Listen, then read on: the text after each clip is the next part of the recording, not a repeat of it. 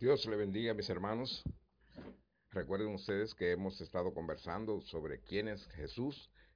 El episodio anterior eh, conversamos sobre el Hijo y su Padre. Hoy, hoy vamos a conversar sobre que el Padre reconoce al Hijo, a nuestro Señor Jesucristo. Sabemos que Jesús es el Hijo de Dios porque Dios mismo nos lo ha hecho saber eh, con toda claridad.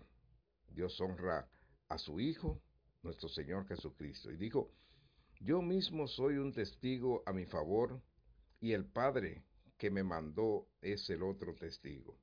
Si yo mismo me doy honor, mi honor no vale nada, pero el que me da honor es mi Padre. Él mismo que ustedes dicen que es su Dios. Eso está en Juan 8, el 18, 54.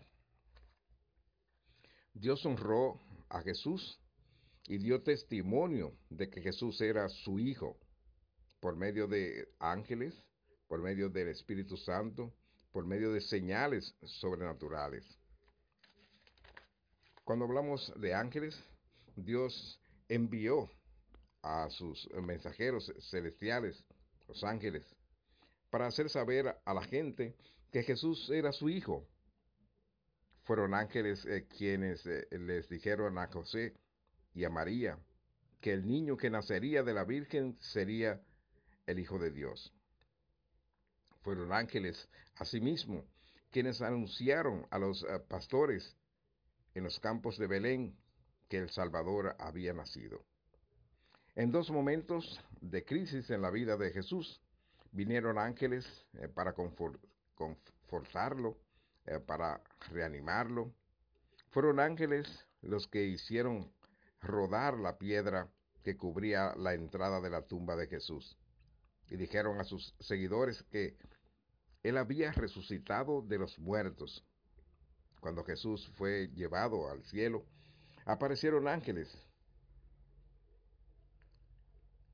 Estos ángeles aparecieron a la vista de los muchos que, observaban, los cuales les dijeron que justamente así como Jesús había subido al cielo, de la misma manera volvería algún día. El Espíritu Santo de Dios, Dios envió al Espíritu Santo para que honrara a Jesús e hiciera saber a la gente ¿Quién es él? Elizabeth, Zacarías, Simeón, María, Ana, fueron llenos del Espíritu Santo, quien habló por medio de ellos cuando dijeron que él, e, e, el que había nacido, el niño Jesús, era el Mesías. Dios llenó de su Santo Espíritu a Juan el Bautista y lo envió en calidad de mensajero, un mensajero especial para presentar a nuestro Señor Jesucristo como el Hijo de Dios y el Cordero de Dios que quita el pecado del mundo. El Espíritu Santo descendió como paloma eh, sobre Jesús cuando fue bautizado. El Espíritu Santo ungió a Jesús para su ministerio como el Mesías, el ungido, lleno de la sabiduría y del poder de Dios hubieron señales sobrenaturales.